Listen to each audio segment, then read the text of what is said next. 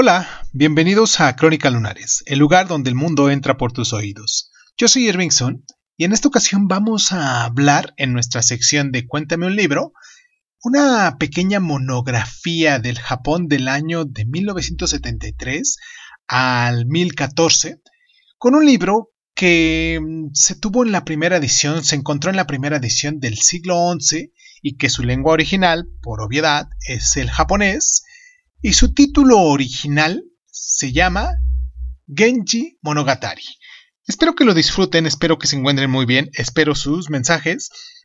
Y pues nada, comenzamos. Cierra los ojos, cierra los ojos, cierra los ojos, cierra los ojos. Si escuchas que alguien se acerca, no temas. Todo estará bien.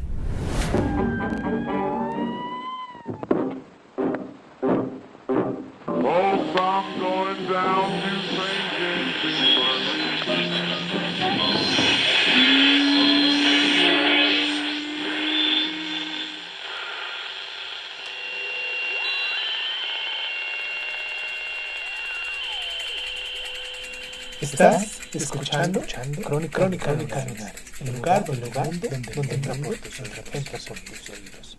Bienvenido. La historia de Genji, escrita al menos en parte por Murasaki Shikibu, una mujer de la corte imperial de Kioto, es una de las obras más antiguas de ficción en prosa que todavía leemos muchos por puro placer.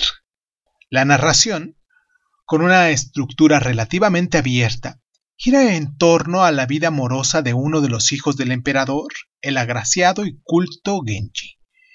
Este joven atraviesa una serie de complejas vicisitudes sentimentales y sexuales, entre otras con Fujitsubo, una figura materna, y con Murasaki, a la que adopta de niña y se convierte en el gran amor de su vida.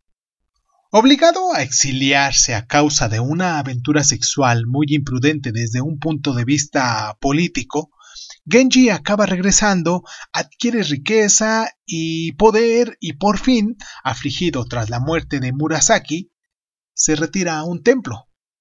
Ya al margen de Genji, el libro eh, prosigue trazando un relato más sombrío de la siguiente generación para terminar de un modo en apariencia arbitrario. Hay opciones encontradas sobre si la obra está inacabada o si concluye deliberadamente de un modo muy abierto.